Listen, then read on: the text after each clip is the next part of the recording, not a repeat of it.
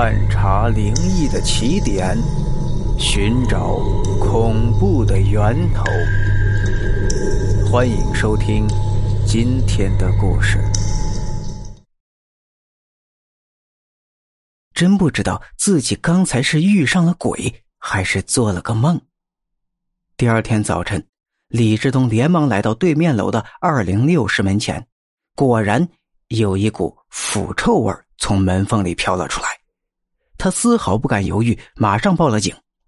很快，一辆警车便停到了楼前。想不到下来的还是上次来的那三名警察。胖警察见到是李志东以后，先是一怔，继而十分严肃的问：“怎么又是你？”李志东朝他苦笑了一下，耸了耸肩，显得十分无奈，说：“啊，上次你不相信。”今天我已经闻到了腐臭味了，不信你们打开门就知道真相了。胖警察打量了李志东一番以后，连忙走到二零六室门前闻了一下，还真的有一股子腐臭味扑鼻而来。又敲门敲了好一会儿，没有一点动静，于是又用疑惑的目光看了李志东一眼，十分严肃的问：“你家住在后面一栋楼？”你又是怎么闻到这里的腐臭味的呢？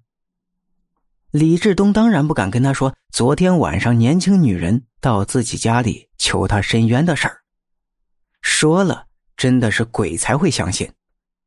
他只能说自己昨天晚上做了一个梦，在梦中这位年轻女人求他替自己伸冤，并且他还说他睡的枕头套里有一本日记，只要交给警察就可以了。胖警察用狐疑的目光看了李志东一眼，觉得他是在讲一则天方夜谭的故事。不过，他虽然觉得李志东的话十分可疑，但里面传来的腐臭味却是事实。他看了一下防盗门，根本无法打开，于是就连忙向局里领导做了汇报，并且请求消防队过来帮忙，想通过窗户进二零六室。这时。住在二零六室对门的钱大爷走了过来，对胖警察说：“哎，我已经有好几天没有见到对门的人了。这几天我也闻到了腐臭味还以为是他家把什么东西给放坏了呢。”胖警察听他这么说，便连忙问他：“大爷，你知道对门住户的情况吗？”钱大爷苦笑了一下，说：“啊。”我只知道里面住着一位年轻的姑娘，大概是一年多前搬到这里的。偶尔呢，也会有一个中年男人来到这里，也不知道是他什么人。其他情况，哈，我就不清楚了。胖警察听了钱大爷的话之后，没有说什么。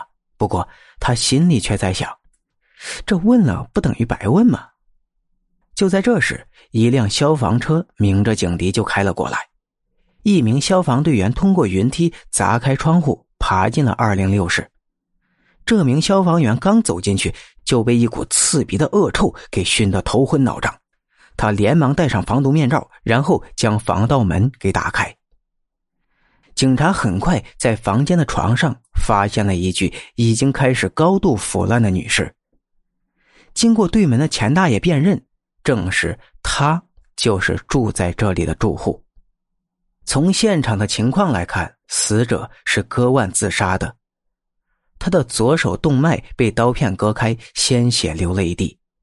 此时已经变成了紫黑色，散发着一股难闻的腥臭味好在窗户都关得很紧，苍蝇都飞不进来，否则早就生蛆了。待尸体抬下床之后，胖警察还真的就从死者的枕头套里面掏出了一本红面皮的日记，里面记载了这位年轻女人的整个情况。原来，这位年轻女人叫秦小丽，四川人，现年二十六岁。两年前大学毕业以后，因为一直没有找到合适的工作，所以她也就成了跳槽专业户。在很多单位打过工，一个偶然的机会，他在一家歌舞厅里认识了市级机关某局的局长张保安。很快变成了张保安的二奶。张保安便在这里给他买了一套房子，每个月给他一笔生活费。大约三个月前，秦小丽见张保安来这里越来越少了，而且对他十分冷淡，于是便开始跟踪起了这个张保安。经过一番打探，终于他发现张保安又有了新欢了。一怒之下，他跟张保安吵了起来，并扬言要检举揭发他的贪污受贿行径。鉴于张保安跟秦小丽的特殊关系，他被警察请进了公安局。虽然张保安身为一局之长，但是他平时八面威风的神气劲儿早已经荡然无存。他对自己包养秦小丽一事供认不讳，不过他却没有承认自己谋杀秦小丽，而是一口咬定秦小丽是自杀。警察从现场侦探的情况来看，秦小丽确实属于割腕自杀，不过张保安也因为贪污受贿而被双规。由于死者秦小丽属于自杀身亡，这个案子也很快就结案了。究竟谁是凶手？几天后的一个晚上，李志东又梦见了秦小丽。只见他披散着头发向他哭泣，诉说自己是被人在饮料里放了安眠药，趁他睡过去之后，用刀片割了他的左手腕，将他杀害。第二天早晨，李志东毫不犹豫的将自己梦中的情况向公安局做了汇报。虽然警察有些不太相信，不过还是对张保安进行了提审。审讯的公安人员没有直接审问张保安有关谋杀秦小丽的情况，而是给他讲了李志东昨晚梦中的事。想不到，张保安听完之后，顿时面如土色，一下子瘫倒在地上。很快，他便如实交代了自己想谋杀秦小丽的经过。不过，他还是否认自己用刀片割秦小丽的左手腕。他本来是想用绳子先把秦小丽给勒死的，然后再造成他上吊自杀的假象。想不到，就在他准备实施的时候，一场意外打破了他的计划。原来，就在张保安想用绳子勒死秦小丽的时候，突然。传来了几声敲门声，他不禁吓了一跳。这个时候有谁会来呢？他从门的猫眼里朝外看去，由于天太黑，没有看清是什么人，于是他也就没有开门。可当张保安回到卧室里的时候，外面又传来了敲门声。张保安十分奇怪，是谁在敲门？于是他连忙把门打开。却没有发现任何人，他觉得有些奇怪，怎么有人敲门却不见踪影呢？他知道，这个敲门的人一定是在有意的捉弄他，也就促使他更想看看究竟是谁了。于是，便连忙朝楼梯下追去。结果他追了很远，也没有发现一个人的影子。当张保安再回到卧室里的时候，却发现秦小丽已经割腕自杀了。他当时心里还一阵窃喜，想不到不需要自己动手，秦小丽竟然自杀了。这样的话，他就没有任何罪责了。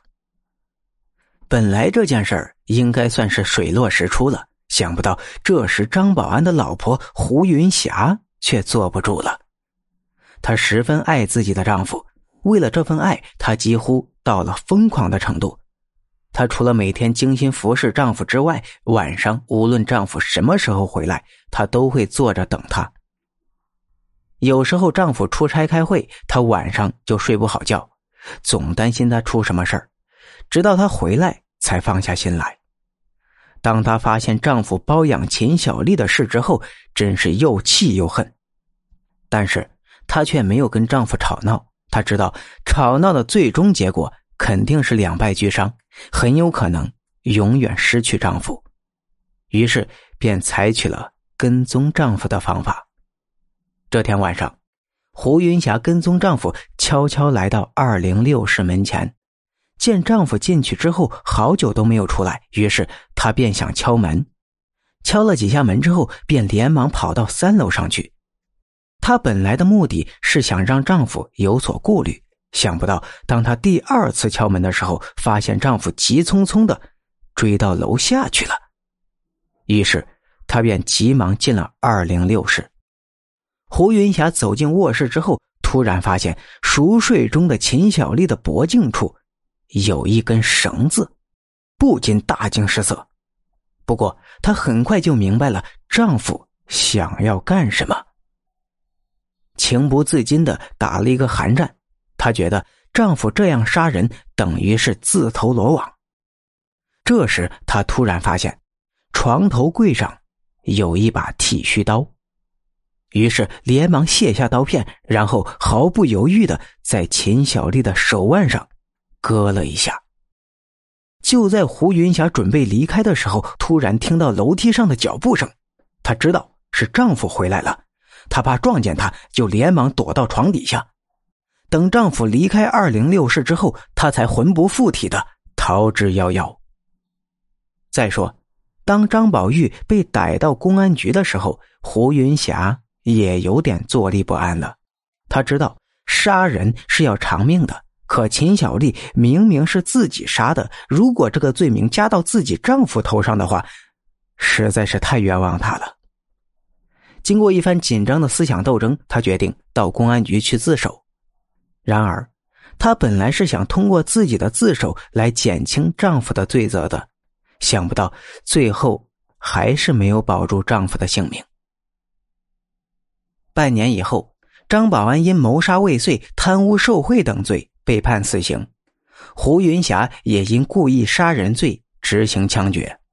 在张保安和胡云霞执行枪决的这天晚上，秦小丽又一次来到李志东的家中，她脸上终于露出一丝笑容，他朝李志东鞠了一躬，连声说：“谢谢，谢谢你为我伸冤，我死也瞑目了。”李志东连忙对他说：“啊，别客气，只要是有一点良知的人，应该都会这样做吧。只是我有点不太明白，你当初为什么要找我帮你呢？”秦小丽朝他苦笑了一下之后，有些不好意思的说：“说实话，我早就发现你经常站在你家的阳台上，偷偷的看我，猜想着。”你可能是对我有好感，所以觉得只有找你帮忙，才能为我报仇雪恨。李志东听完之后不禁一怔，真是若要人不知，除非己莫为呀！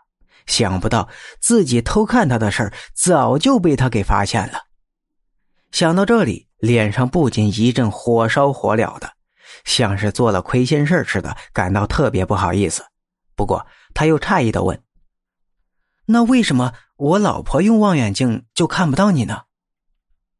啊，我是怕她胆小，会吓到她。啊，那难道你就不怕吓坏我儿子吗？没有办法，你老婆一直不相信你说的话，为了自己的冤屈，我也是不得已呀。李志东叹了一口气，苦涩的说：“唉。”我现在呀，终于领教了有人常说的一句话：“我就是死也不会放过你的。”这叫善有善报，恶有恶报。大哥，你一定会有好运的。秦小丽说完，一晃身，便又不见了踪影。第二天，李志东买了体育彩票，竟然中了一个一等奖，获得了十二万元的奖金。他真的不敢相信这是事实。他过去从来没有买过彩票，今天像是鬼使神差似的，竟然掏出十块钱买了五注体育彩票，竟然还有一注中了一等奖。难道这真的是秦小丽在冥冥之中保佑他吗？